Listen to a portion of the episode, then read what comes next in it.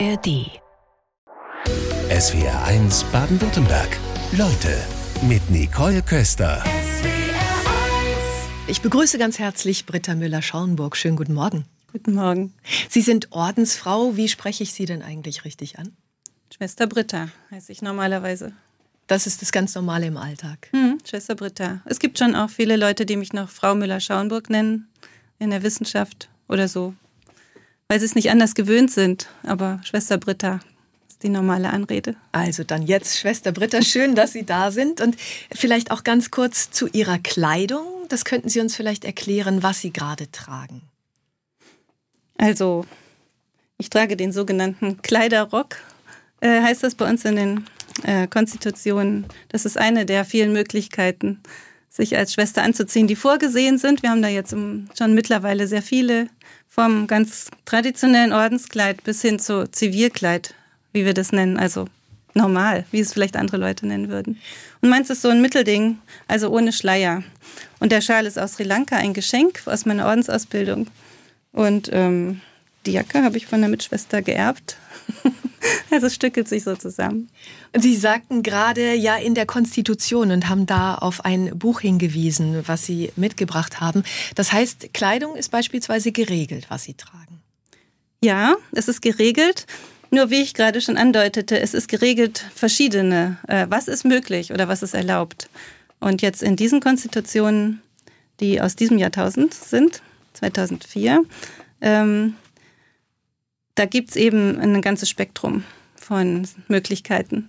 Das Kleid, das, der Kleiderrock, das Zivilkleid mit oder ohne Schleier. Und eigentlich ist das Wichtigere, finde ich, dass äh, immer darauf geachtet wird, auch auf den Kontext. Also wichtig bei uns ist immer, wohin geht es, die Sendung, welche Arbeit macht jemand.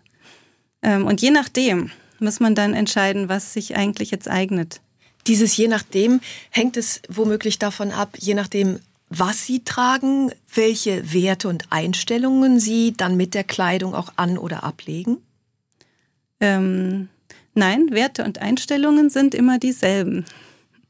Äh, also das, das, der Kleiderrock steht jetzt nicht für, für besonders traditionalistische Ansichten und genauso wenig wie das Zivilkleid für besonders progressive Ansichten steht. Das heißt natürlich irgendwie was mit Öffnung zur Welt zu tun. Aber die, das war eigentlich schon von, ich glaube, von ich weiß nicht, ob wir da noch drauf kommen, auf unsere spannende Geschichte, aber von der Gründungsmoment an äh, war wichtig, in die Welt zu gehen und zu arbeiten. Deswegen wollte die Maria Ward, unsere Gründerin, keine Klausur, also hinter Klostermauern. Und ähm, ja, und wie die Welt eben sich ändert, ist es dann auch anders. Ein Kleiderrock wirkte früher anders, als er jetzt wirkt, in verschiedenen Kontexten. Wir machen zum Beispiel die Beobachtung, dass man innerkirchlich auf, auf traditionelle Kleidung stark angesprochen wird und wo Menschen mit Religion gar nichts mehr zu tun haben, sie das eher wieder interessant finden. Wenn jemand einen Schleier trägt und erkennbar ist oder so äh, als Ordensfrau. Also so ist es für uns auch immer die Aufgabe, eigentlich in einer Situation immer wieder neu zu gucken, was ist jetzt da ähm, zur Arbeit und das ist ähm, auch verschiedene, Wissenschaft, ähm, Sozialarbeit und so, aber immer für die Menschen, mit denen man arbeitet eigentlich, das, was uns weiterführt. Das ist die Überzeugung des Ordens, weil Sie gerade die Gründung angesprochen haben. Ja, vielleicht reden wir direkt darüber. Was ist es denn genau für ein Orden, in dem Sie sind, für den Sie sich entschieden haben? Das ist wirklich eine wichtige Frage. Ich mache oft äh, die Erfahrung, dass eigentlich Ordensfrau schon so wie so ein Label steht und ähm, ich finde, es ist wirklich entscheidend zu gucken, in welchem Orden ist denn eine Person, weil die Kongregationen so unterschiedlich sind und die Orden, Franziskaner, Benediktinerinnen, ähm, alle möglichen Frauenorden. Es gibt so einen Witz, dass selbst der liebe Gott nicht weiß, wie viele Frauenorden ähm, es gibt. Und ähm, eigentlich Orden, ist immer die Regel, wird immer ähm, wird immer ähm, so ein Ausbalancieren suchen zwischen kontemplativem und aktivem Leben. Also dem eingeschlossenen Gebetsleben in der Stille und dem, und dem Rausgehen in die soziale Tätigkeit. Der Orden, in dem Sie sind, heißt Congregatio Jesu. Was steckt Kongre dahin? Was Congregatio Jesu ist ein Name, den wir neu bekommen haben oder uns neu gegeben haben. Jetzt ähm, 2004, wo wo wir diese Konstitutionen der Jesuiten zum ersten Mal in einem sehr vollen Maße annehmen durften. Nach 400 Jahren tatsächlich. Schwester Britta ist bei uns in SWRs Leute. Seit fast acht Jahren gehören Sie zum Frauenorden Congregatio Jesu. Sie sind in Reutlingen geboren. Sie leben jetzt in Augsburg. Leben Sie da in einem Kloster? Ja, ich glaube, in Augsburg sagen wir Kloster. Wir sind kirchenrechtlich kein Kloster, weil Kloster, wie man vielleicht vom Wort schon hört, gehört zu Klausur. Also ein, ähm, da, da ist ein begrenzter Bereich, wo nur geregelt Leute aus- und eingehen. Aber wir haben gerade im 19. Jahrhundert sind ja Frauenorden, ich glaube überhaupt Ordensgemeinschaften, jedenfalls in Deutschland sehr ähnlich geworden. Ähm, aus verschiedenen Gründen. Und da haben wir auch eine stark klösterliche Lebensform oft angenommen ähm, mit, mit Glocken und, und regelmäßigen Gebetszeiten, die haben wir auch noch, aber eben auch so, ja, vom ganzen Stil her. Und deswegen sagen wir zu großen Häusern oft Kloster, klösterliches Leben und auch Augsburg gehört dazu. Okay. Und sich für ein Leben als Ordensfrau zu entscheiden, das ist so intim wie sich zu verlieben, das haben Sie mal gesagt. Können Sie uns erklären, wie Sie es gemeint haben? Ja, das habe ich mal gesagt. Das war am Anfang meiner Ordens.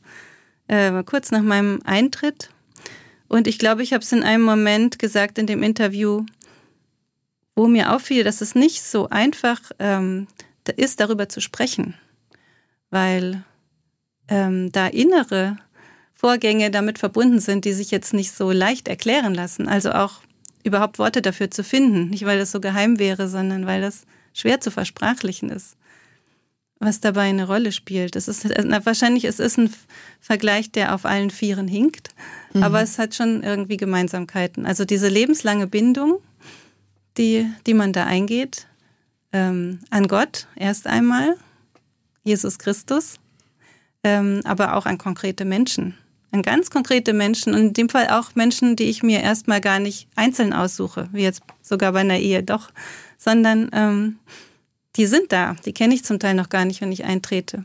Wenn man das, äh, wenn man das Ordensversprechen ablegt, dann gelobt man alle die, den Gehorsam vor allem in der Form, wie wir ihn haben, ähm, einer Oberin und sagt dazu, wer immer sie sei, also der Oberin Gehorsam zu leisten. Okay. Und das ja. ist schon was. Ja.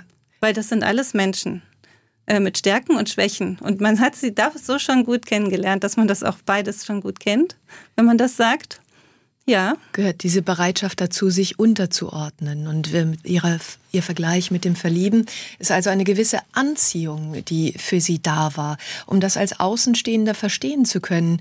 Ähm, was hat sie gereizt, sich dann auch für dieses Kloster, für diese Ordensform zu entscheiden? Das ist ja ein Prozess. Das ist nicht wie beim Verlieben, wo es manchmal dann in einem Moment passiert, sondern die Entscheidung, die dauert ja sicherlich. Die dauert, ja. Das, dazu gerne gleich noch. Das Wort Unterordnung erweckt in mir einen gewissen äh, Widerspruch, weil ich ähm, das überhaupt nicht im Vordergrund sehe. Tatsächlich auch nicht beim Gehorsam bei uns. Es ist letztlich doch tatsächlich so, das ist jetzt nicht schön geredet, ähm, dass wir alle versuchen, uns gemeinsam, also es ist, das Bild könnte so ein Halbkreis sein oder wo auch immer wir sitzen, zu versuchen, den Willen Gottes zu hören. Das ist ein komplizierter Prozess. Den haben wir auch aus der ignatianischen Spiritualität. Hat die Maria Ward den auch da gelernt und übernommen. Und ähm, diesem ordnen wir uns unter. Aber gemein, aber miteinander streiten wir ganz schön auch und haben eben auch gewisse Regeln, was passiert, wenn man nicht einverstanden ist mit dem, was eine obere eine Vorgesetzte denkt. Also man ist verpflichtet, ähm, seinen Widerspruch zu äußern. Und wenn er nicht ähm, gleich ankommt, auch nochmal zu äußern, wenn man im Gebet merkt, dass es wichtig ist. Also das heißt, Sie haben eine gute Diskussionskultur. Hm, ich hoffe ja. Es ist jedenfalls äh, das, was wir haben wollen. Wenn Menschen im Gespräch erfahren, dass sie sich für ein Leben im Orden entschieden haben, wie sind die Reaktionen? Also im Gespräch ähm, erfahren sie es mittlerweile gar nicht mehr so sehr, weil sie es ja schon wissen, die mit mir sprechen. Oder ähm, ja, aber am Anfang gab es das natürlich, als ich ganz am Anfang Leuten erzählt habe davon, mein, meiner Familie. Wie waren die Reaktionen in der Familie? Äh, mein Vater war alles andere als begeistert, obwohl er sich jetzt mit seinem, ich hatte, das hat ja irgendwie, es hatte bei mir eine Glaubensvorgeschichte, eine lange. Da hat er sich auch schon beschäftigt mit dieser Kirche und irgendwie angefreundet. Auf so eine ganz eigene Art. Aber das hat ihn gestört, dass ich mich jetzt einem, er hatte eben die Vorstellung, dass man im Orden seine, sein eigenes Denken abgibt. Sich eben gehorsam, wir hatten es gerade schon mhm. mal, dass das da bedeutet, dass man sich unterwirft, nicht mehr selbst denkt. Sie Und sagen, das wollte so er nicht. nicht. Ja, genau. Ja. Das, äh, oder er, er hatte die, die Sorge, dass ich mir da was auflaste, äh, wofür ich überhaupt nicht geschaffen bin, was, wofür ich mich nicht eigne ähm, und was dann auch scheitern muss. Das heißt, Sie mussten sich durchaus erklären. Ja, und das fand ich äh, schwer. Das fand ich schwer, also dieses äh, mit dem Rücken zur Wand über diese Entscheidung zu sprechen. Ähm, das, ich erinnere mich noch, dass mir das sehr schwer gefallen ist. Ich hatte den Eindruck, das äh, ist irgendwie nicht die richtige Stellung, um, um darüber zu sprechen. Also so eine Art skeptische Anfrage. Ich habe immer wieder das auch gesucht oder weil ich selber wollte, diese kritische Anfrage und dann gemerkt, ähm, dass es gar nicht so leicht ist, damit umzugehen, wenn sie dann wirklich kommt. Können, können Sie nachvollziehen, dass die Menschen kritisch darauf schauen, ähm, weil die Kirchen einen Rekord an Kirchenaustritten seit vielen Jahren verzeichnen? Es gibt viele Gründe dafür. Können Sie das nachvollziehen? Ja, sehr gut kann ich das nachvollziehen. Also diese kritische Sicht, entweder weil man mit der Kirche eine schwierige Geschichte hat oder weil man Kirche schon längst, schon vor Generationen vielleicht verlassen hat dass man dann denkt, was passiert jetzt mit dieser Frau? Die war doch bisher ganz nett und normal. Also im besten Fall irgendwie denkt, was passiert jetzt da? Das kann ich sehr gut nachvollziehen. Was ist denn mit Ihnen passiert? Wir wollten über den Alltag sprechen. Ich könnte mir vorstellen, in einem Orden darf ich kein Langschläfer sein. Da geht es ganz schön durchgetaktet zu. Ist das so? Ähm, ja, also das kommt drauf an, wo Sie wohnen. Wir sind ja jetzt die englischen Fräulein Maria Wartschwestern Kongregatio Jesu und da sind die Kommunitäten sehr unterschiedlich. Kommunität ist immer die Gruppe von Frauen, die an einem Ort zusammenlebt. Es gibt da die eher klösterlich lebenden Gemeinschaften, oft sind es größere aber gar nicht unbedingt. In Cambridge leben drei, zwei Schwestern auch genauso. Wenn wir jetzt nur ähm, bei Ihnen mal gerade bleiben, geht, Sie sind in Augsburg. Also man geht morgens, ähm, das klösterliche Leben fängt oft morgens mit der Messe an. Steht sehr früh auf. Bei mir, wir haben bestimmte Gebetszeiten, die sind überall vorgeschrieben. Man, dass man zum Beispiel möglichst jeden Tag die Messe besucht, die heilige Messe. Dass man eine Stunde Betrachtung, also stilles Gebet macht. Und das Dritte, was wirklich ähm, vorgeschrieben ist sozusagen, ist ein äh, die sogenannte wichtigste Viertelstunde des Tages, hat Ignatius von Loyola gesagt, das ist abends vor dem schlafengehenden Tagesrückblick in einer bestimmten Weise. Den Tag nochmal Gott überantworten und ähm, kritisch draufschauen und dankbar draufschauen. Und das, ähm, dass diese stille Stunde ist bei mir vor der Messe morgens. Also ich stehe relativ früh auf, dann kommt die Messe 6.45 Uhr und dann frühstücken wir 7.15 Uhr in Augsburg. Und das heißt, ja, um 7.30 Uhr oder so ist der Arbeitstag schon, ist gut für arbeitende Bevölkerung geeignet. Kann man schon zur Arbeit gehen. Diese stille Stunde, das wäre ja etwas, was ich selber für mich auch machen kann. Dafür bräuchte ich keinen Orden. Was hat für Sie wirklich die Entscheidung geprägt, zu sagen, ich möchte mich für dieses Leben im Orden entscheiden? Ja, da haben Sie recht. Also es gibt auch viele Leute, die diese stille Stunde ohne Orden machen. Es gibt auch Gefährtinnen, also wo man sich als Verheirateter dieser Gemeinschaften in einer anderen Weise einschließen kann. Ähm, und viele, viele Ignatianische Betende machen das für sich. Die Ordensgemeinschaft ist für mich, mh, mm, das ist eine gute Frage. Also dieses konkrete Zusammenleben und die Lebensbindung war mir an der Stelle wichtig. Lebensbindung auch in eine Form von Kirche, die ich im Moment als sehr hilfreich und auch irgendwie gut erlebe gerade jetzt, wo, wo, mit Kirche, wo Kirche sehr im Straucheln ist insgesamt und das betrifft unsere Gemeinschaft auch. Aber ich empfinde es schon so, dass wir auch nochmal eine eigene Chance haben als Frauen, ähm, so frei weltweit. Eine Frau, die sendet, ähm, die sendet jede einzelne Schwester dahin, wo sie äh, arbeiten soll und was sie tun soll. Das ist nochmal eine Frische drin, die mir im Glauben jedenfalls sehr hilft. Sie sagten gerade, ja, Sie können als Ordensfrau die Kirchenaustritte, die Rekordzahlen nachvollziehen. Es gibt ja zahlreiche Gründe dafür, jahrzehntelange Vertuschung sexuellen Missbrauchs Minderjähriger, der Umgang mit Homosexuellen, die Rolle der Frau, Themen wie Abtreibung oder der Zölibat in der katholischen Kirche. Die Frage ist, als Mitglied einer katholischen Ordensgemeinschaft von Frauen, tragen Sie die Versäumnisse der Kirchen mit? Ja, ich gehöre dazu und ich schäme mich vor allem auch dafür. Es gab mal einen Moment, wo ich dachte, wo ich so den Satz für mich gefunden habe, dass Mitglied in der katholischen Kirche sein auch stark heißt, sich schämen zu lernen. Also zu der Gemeinschaft zu gehören, die jetzt nicht immer wunderbar war, sondern jetzt auch gerade seit dem 2010, glaube ich, fing das so nochmal auf eine neue Weise an, dass wir in Deutschland auf diese Missbrauchsgeschichte geguckt haben und daraus theologisch auch ganz viel gelernt haben über die Sprache, über alles. Und Ähm, Aufklärungsprozesse, die unglaublich langsam sind, die für die Betroffenen einfach wie ein Schlag ins Gesicht sein müssen. Ja, also die Langsamkeit kann, wir haben ja in der Sendung das Motto, wir nehmen uns die Zeit. Ich glaube auch nicht, dass Tempo unbedingt, Tempo in der Aufklärung nicht immer das, das Wichtigste ist, wenn es tatsächlich so lange dauert. Und jetzt ist ja im Moment die äh, Weltsynode hat eine Versammlung in Rom, wo es auch wieder darum geht, irgendwie ins erstmal überhaupt ins Gespräch zu kommen. Also die Stellen, an denen die glatten Gespräche immer vorbeigehen, irgendwie an einen Tisch zu setzen. Und das scheint mir wirklich wichtig und das dauert. Aber trotzdem verstehe ich äh, Leute, die für sich persönlich ähm, diese Geduld nicht mehr aufbringen, wobei es mir jedes Mal weh tut. Weil ich selbst auch weiß, gerade ich, ähm, ich hätte diese, das, was mir jetzt das Wichtigste in meinem Leben ist, nicht kennengelernt, wenn es nicht eine Institution gegeben hätte, die das über 2000 Jahre und zwar nicht nur als Buch, sondern auch als Handlung transportiert hätte und ich es hätte kennenlernen können. Also diese Institution bedeutet mir unendlich viel und dass Menschen, die nicht mehr die Kraft haben, das mitzutragen, tut mir jedes Mal weh. Das heißt, verstehen Sie sich auf einer Mission? Mission? Für Gott.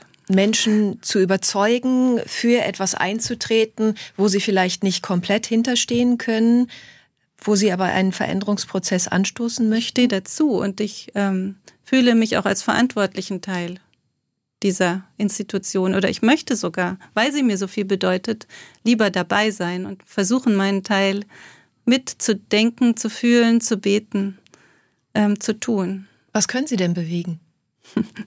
ja, was kann ich denn bewegen?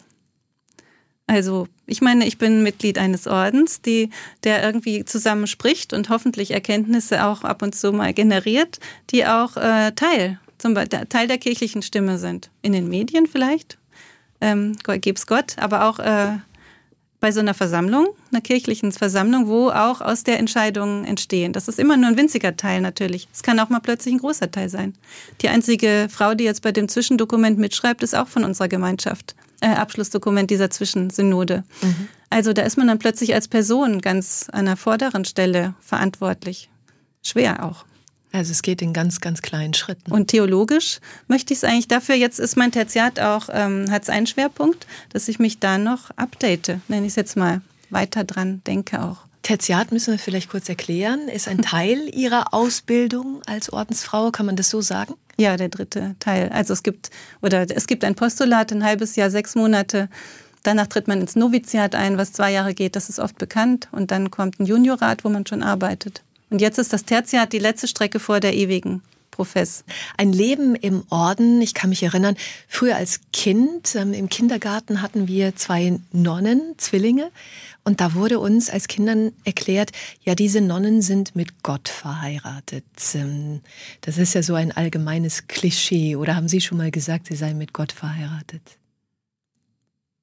Hm, nein, ich glaube, diesen Ausdruck, ich würde dafür die Hand nicht ins Feuer legen, aber ich glaube, den habe ich noch nicht verwendet. Obwohl ich mit ihm verbunden bin, tatsächlich. Ähm, auch durch dieses Ordensversprechen. Dieses Ordensversprechen, das steht für Sie noch an, diese lebenslängliche Profess. Wann wird das sein? Ähm, ja, wenn Gott will, sage ich jetzt mal so, ähm, im nächsten August, kommenden August. Das Tertiat geht bis in August. Und wir haben dann schon, weil die Leute volle Kalender haben, so einen Termin. Ähm, und der Prozess dahin ist aber trotzdem noch immer unter Vorbehalt anderer Ideen des Heiligen Geistes, hat die Provinzoberin mal gesagt. Das ist auch so eine Redeweise.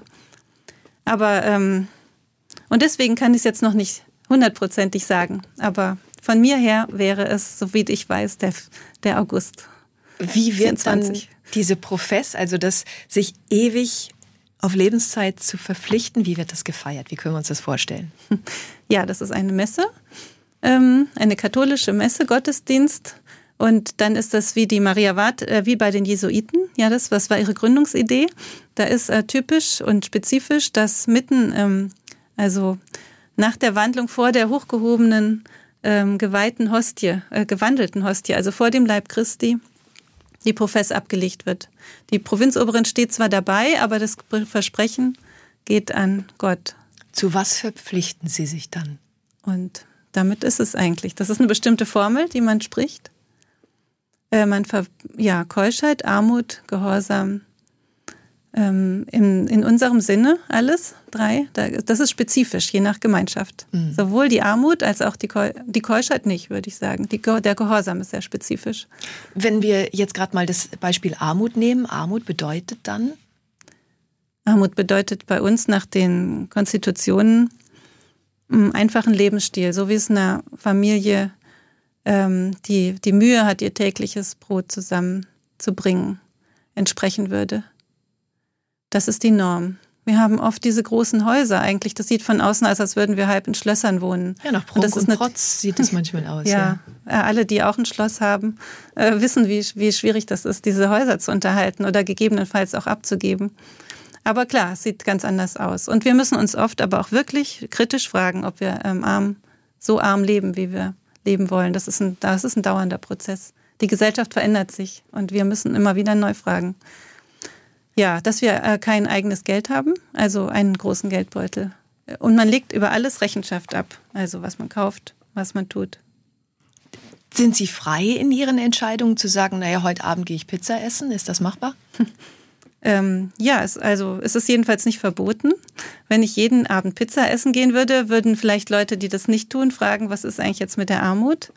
Ähm, aber und wenn es mit Kollegen ist, um ein Gespräch zu führen für die Arbeit oder sich auszutauschen unter Schwestern, es muss irgendwie, es ist immer das je nachdem, also für was und unter welchen Gesichtspunkten findet die Entscheidung statt. Die Entscheidung, jede einzelne Entscheidung wird irgendwie sehr, sehr auf die Situation bezogen getroffen. Sie haben jetzt unterschiedliche ähm, Stufen in der Ordensausbildung schon durchlaufen. Gab es Momente, wo Sie gesagt haben, ah, jetzt schmeiße ich das Ganze einfach mal hin? Hm. ähm, also ganz so nicht, weil dann hätte ich es wohl getan. Ähm, aber es gab schon verschiedene Situationen, wo ich sehr glücklich war und gewusst habe, genau da passe ich auch hin, auch mit den ganzen Lernherausforderungen und mit den ganzen Schwierigkeiten, ähm, wo ich froh war, dass ich äh, vor Situationen kam, wo ich als Single nie ähm, hingekommen wäre, auch ähm, ja, mich selber. Sobald es, sobald die Besinnungs, wie Seneca sagt, ne, sobald die Besinnungszeit kommt, kommen irgendwie mir Charakterfehler zum, zum, zum Bewusstsein. Mm. Also zum Beispiel meine Sprache, dass ich nicht deutlich genug spreche und äh, zu schnell. Das war so was ganz Kleines, äh, was mir Mitschwestern gesagt haben. Was mir auffällt, ist, dass ich äh, ausweiche, mich zu positionieren. Also, dass ich so, meine Mutter hat mal gesagt, du wirst mal Diplomatin. Und ich weiß gar nicht, ich glaube, sie meinte das auch schon spöttisch. Ich habe es dann irgendwann als, als Stärke interpretiert, aber ich glaube, das hat auch einen großen Schwachpunkt. Das wird mir jetzt auch bewusster wieder. Ähm, wenn ich in der Gemeinschaft für jemand einstehen soll, wo ich sofort selber dann äh, kassiere irgendwie die, die Verachtung auch, das fällt mir gar nicht leicht und das würde mir alleine nicht so auffallen. Bevor Sie dem Orden beigetreten sind, haben Sie als Altenpflegerin gearbeitet, ich glaube über zehn Jahre lang. Wie fiel die Entscheidung für diesen Beruf? Ja, erst Altenpflege, dann Wissenschaft. Ähm, die Entscheidung für diesen Beruf, die ähm, fiel auf einer Schülertagung, wo der Prospekt ausgeteilt wurde zur Altenpflege. Ich wollte auf jeden Fall zwischen ähm, Abitur, was ganz gut war, und Studium, was ganz anderes machen, was mit Menschen zu tun hat. Weil ich den Eindruck hatte, dass es bei mir auch eine Schlagseite. Also ich könnte so stundenlang allein am Schreibtisch sitzen. Das irgendwie zu verstärken. Dann habe ich mich für die Altenpflegeausbildung entschieden. Das war wirklich eine der besten Entscheidungen meines Lebens. Warum sind Sie dann raus aus dem Beruf? Ähm, aus dem Beruf raus bin ich, um die Doktorarbeit doch weiterzubringen. Weil ich habe also, ich habe ähm, erst im Krankenhaus im Rottenburg im Spittel gearbeitet und dann in Tübingen die Johanniter Unfallhilfe mit aufgebaut, den ambulanten Dienst und dann im Altenheim nochmal ähm, in der Nachtwache während des Studiums. Und ich habe gemerkt, ähm, das Studium geht noch, aber wenn man dann selbst so einen langen Gedanken denken muss, nach zwei, drei Nachtwachen muss ich immer von vorn wieder anfangen. Also ich habe noch nicht mal da angefangen, wo ich aufgehört hatte. Ähm, und das ging nicht. Das war frustrierend. Entweder ich hätte die Dissertation aufgeben müssen oder die Altenpflege. Und dann habe ich das Glück gehabt, dass ich ein Stipendium der Studienstiftung ähm, bekommen konnte. Ja, das hat ermöglicht, dann das abzubrechen. Und damit war die Berufstätigkeit in dem Beruf dann zu Ende. Aber Jetzt. ich merke oft, dass ich Altenpflegerin irgendwie auch geblieben bin, unabhängig von der Altersgruppe, auf das sich das richtet. Aber so dieses ähm, diese Freude auch an Handarbeit und körperlicher Arbeit, die mich auch zu Simone Well gebracht hat. Ähm, und dieses Miteinander-Dasein, wo man zerbrechlich ist, also am Anfang des Lebens und am Ende. das ist für mich was ganz Zentrales geblieben. Ja, Simone Weil haben Sie gerade die französische Philosophin erwähnt. Sie haben nämlich Texte von ihr herausgebracht auf Deutsch und da geht es um die soziale Frage. Was hat denn diese soziale Frage, kann man ja direkt runterbrechen, vielleicht auch mit Ihrem Beruf als Altenpflegerin zu tun? Ja, das äh, sind zwei Texte von Simon Weil, die der Westend Verlag, äh, die sind neu zum ersten Mal ins Deutsche übersetzt worden und ich durfte die Vorbemerkungen schreiben und ich habe mich gefreut, weil das eben zu tun hatte mit meinem Beruf der Altenpflegerin, weil sie da nachdenkt über Fabrikarbeiter und die seelische Verwahrlosung, die eigentlich entsteht bei einer Arbeit, bei der man selbst wenig oder gar nichts bestimmen kann, nicht den nächsten Handgriff oder den nächsten Klick, wie wir vielleicht öfter erleben, dass man irgendwie sehr stark sich wie es doch irgendwie wie eine Sklaverei fühlt. Und diese Verwahrlosung, ähm, da versucht sie eben darüber nachzudenken, wie man die Arbeit anders gestalten könnte. Ja, das finde ich eine zentrale Frage für unsere Zeit. Fazit ist dann, und ich glaube, das kann man genauso auf die heutige Zeit übertragen, wir Menschen werden in der Fabrik zu Käfigtieren. Sie haben auch gerade den Klick erwähnt. Also es ist nicht nur die Fabrikarbeit, die uns zu stupider Arbeit bringt, sondern ähm, es gibt auch anderes stupide Arbeiten. Die Frage ist, ähm, dieser Geist, das eigene Denken, was Simone Weil an sich selbst festgestellt hat, dass das dann plötzlich nicht mehr so funktioniert, das ist ganz faszinierend zu lesen. Sie hat da auch Tagebuch geschrieben. Wie haben Sie das erfahren? In der Altenpflege? Zum Beispiel, ja, man denkt immer, Altenpflege ist da viel näher dran als Wissenschaft. Das würde ich jetzt gar nicht so sagen. Man teilt seine Zeit irgendwie ähm, teilt man sie frei ein. In der Wissenschaft teilt man sie sehr frei ein, ja. Vielleicht ist es doch ein Unterschied. Ich habe selber nie als Sklaverei erfahren. Also ich habe nie so viel gelacht wie in der alten Pflegezeit, obwohl es natürlich auch ganz ernst ist. Aber es gibt auch irgendwie diese Situationskomik, wo man dann miteinander drüber lachen kann und auch weinen kann.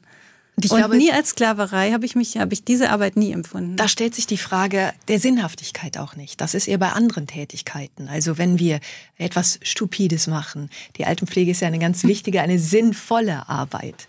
Aber haben Sie dieses stupide Arbeiten in irgendeiner Form mal erlebt?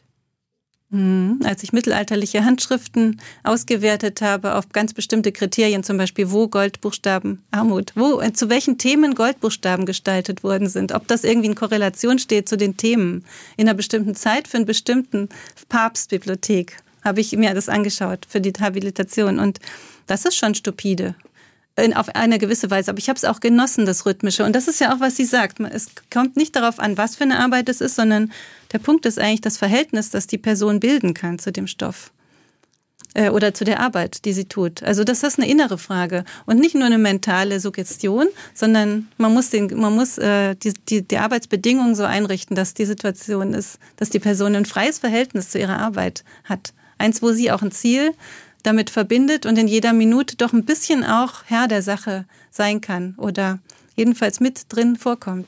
Wir hatten eben mal über Kirchenaustritte und Verfehlungen der Kirche gesprochen, jahrzehntelang Vertuschung sexuellen Missbrauchs Minderjähriger, der Umgang mit homosexuellen Rechte der Frau und so weiter. Und die SW1-Hörerinnen und Hörer haben sich eingeschaltet in die Sendung von Angela, wollen wir gerade mit reinnehmen, ihren Kommentar zu Schwester Britta. Ich finde es erschreckend, dass sie nur von Scham gesprochen hat und kein Wort des tiefen Mitgefühls hatte für den Schrecken und das lebenslängliche Schlimme, das mit Missbrauchsopfer erlebt haben. Ähm, wie ist Ihre Reaktion dazu? Ja, danke für den, danke für die Frage. Ich, mir scheint, dass darin genau ähm, dieser blinde Fleck angesprochen wird, mit dem, ich sag jetzt wir als Kirche, ähm, und an dem, der, deren Teil ich auch bin, immer stehen, dass man wirklich immer wieder und selbst dann, wenn man das Problem irgendwie sieht, bei sich selber bleibt. Also diesen Schritt zu der anderen Person hin nicht tut. Und selbst dann, wenn das eigentlich klar ist, dass es darum geht, in dem konkreten Fall, wie ich jetzt auch in dem Beitrag, diesen Schritt eben wieder nicht mache, sondern bei diesem sehr eingeübten erstmal selbst schauen, was ist mein Anteil bleibt. Das hat ja auch eine starke Seite, aber das ist eben nur die Hälfte und die andere Person ist vielleicht prioritär. Ja, aber viele Teile der Kirche haben erstmal mit Vertuschung reagiert auf diese Missbrauchsfälle. Ja, um die Institution irgendwie ähm, zu schützen. Also es gibt äh, eigentlich es gibt zwei Sachen, die mir dazu einfallen. Es gibt die ignatianischen Exerzitien, die wir einmal im Jahr eine Woche jeder machen. So eine Woche, wo man überhaupt nicht spricht, sondern so bestimmten Übungen, Betrachtungsübungen folgt. Und ähm, die volle Form hat vier Wochen und da ist der Übertritt von der ersten in die zweite Woche, ist genau dieser Schritt von der Beschäftigung mit den eigenen Personen zu dem Du, zu dem Du Gottes, der in jedem Menschen eigentlich einem entgegentreten sollte. Und dieser Schritt ist so schwer, manchmal gelingt es überhaupt gar nicht oder das ist immer wieder die große Aufgabe. Und, da, und diese Frage des, ähm, die ist einfach gut. Also diese, dieser Hinweis auf diesen blinden Fleck, das ist der entscheidende blinde Fleck. Anscheinend bei mir auch, sonst hätte ich jetzt vorhin äh, die Zusatzbemerkung mindestens gemacht. Ich habe in München ein Projekt äh, gegründet, Emmaus-Projekt. Die Idee, kennen Sie diese Geschichte, Emmaus-Jünger nach der ähm, nach Kreuzigung laufen und dann tritt irgendwie der Fremde dazu. Und wir haben das Emmaus-Projekt genannt, weil wir gedacht haben, wir laden, es ist ein Wohnprojekt, da kommen Leute von außen, die schauen mit uns auf die Geschichte, weil wir haben keine, wir haben vielleicht eigene blinde Flecken. Und die von außen kommen, sind Jesus. Und wir Schwestern sind nicht Jesus. Ne? Also so ein bisschen das Umdrehen. Das ist sogar mein Konzept. Ist ein Perspektivwechsel. Aber trotzdem, ja. hier in der Sendung, zack, ist der blinde Fleck wieder da. Also vielen Dank, Angela, dafür. Aus ja. Hochdorf schreibt uns Rita Lepski. Ähm, wenn Ihre Besucherin berichtet, sie habe sich verpflichtet, unter anderem arm zu sein, wie passt das zu dem Reichtum der katholischen Kirche, zu dem Protzverhalten einzelner Bischöfe? Passt das alles in unsere aufgeklärte Zeit? Ähm, also Bischöfe und wir, wir haben getrennte Geldbeutel. Das ist äh, das, das, was manche, äh, was auch manchmal nicht bekannt ist, dass, ähm, dass Ordens, Ordensgemeinschaften keinen Pfennig äh, Kirchensteuer bekommen. Also die, das gibt eine diözesan strukturierte Kirche, äh, Bischöfe, Pfarreien, dort eingestellte Priester und so weiter.